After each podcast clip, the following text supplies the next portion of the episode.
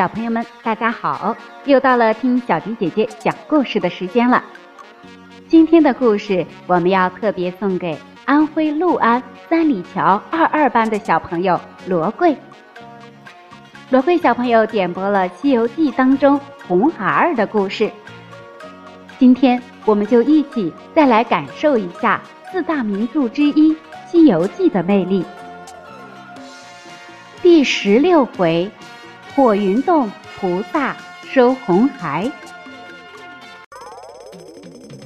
半个月后，唐僧师徒来到了一座怪石成堆的大山前。这山的枯松涧火云洞里，住着一个叫做红孩儿的妖怪。他听人说吃了唐僧肉可以长生不老，就摇身一变，变成了一个七八岁的小男孩。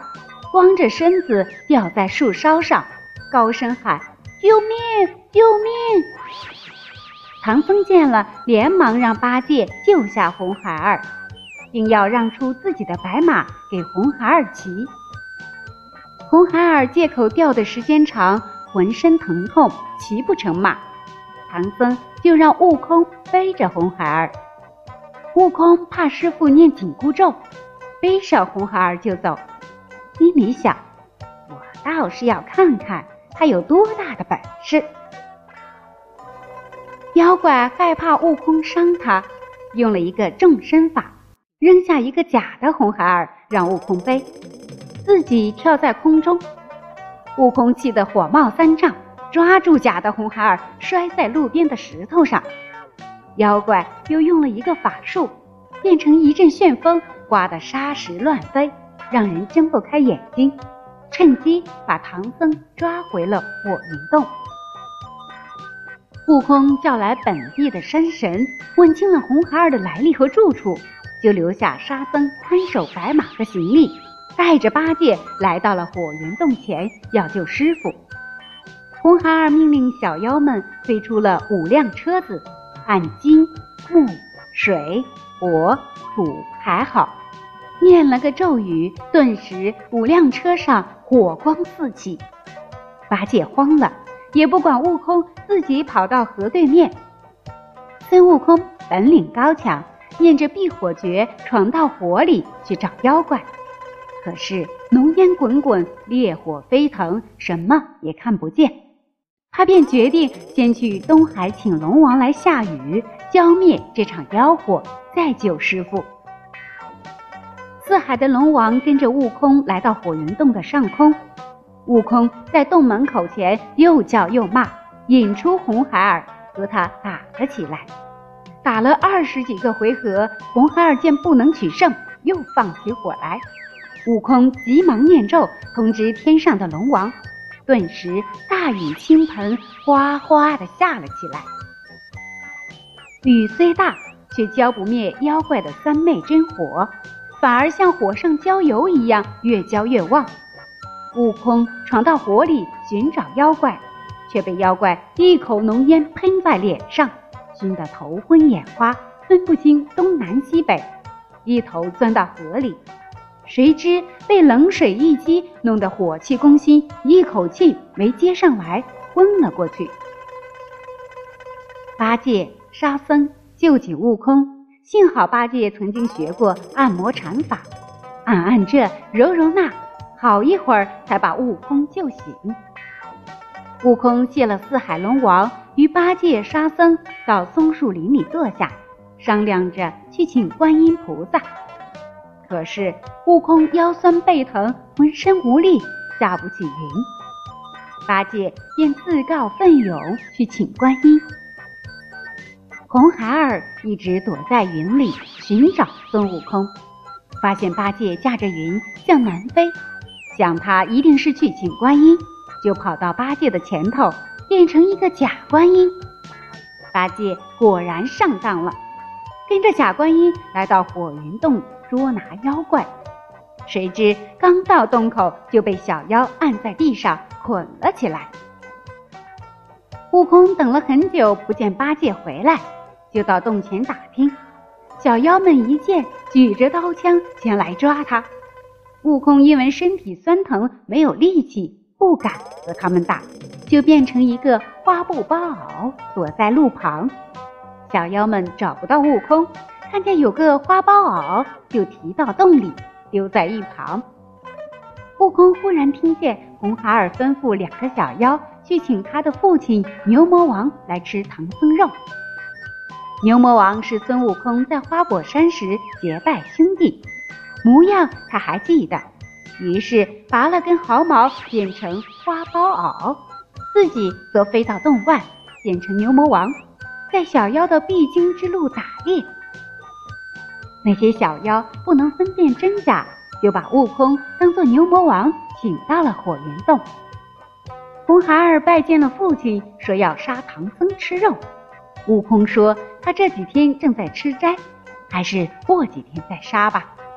这下引起了红孩儿的怀疑，他找了个借口走到门外询问小妖，知道详情后心里更加怀疑。红孩儿回到洞里。假装忘了自己的生日，要悟空告诉他。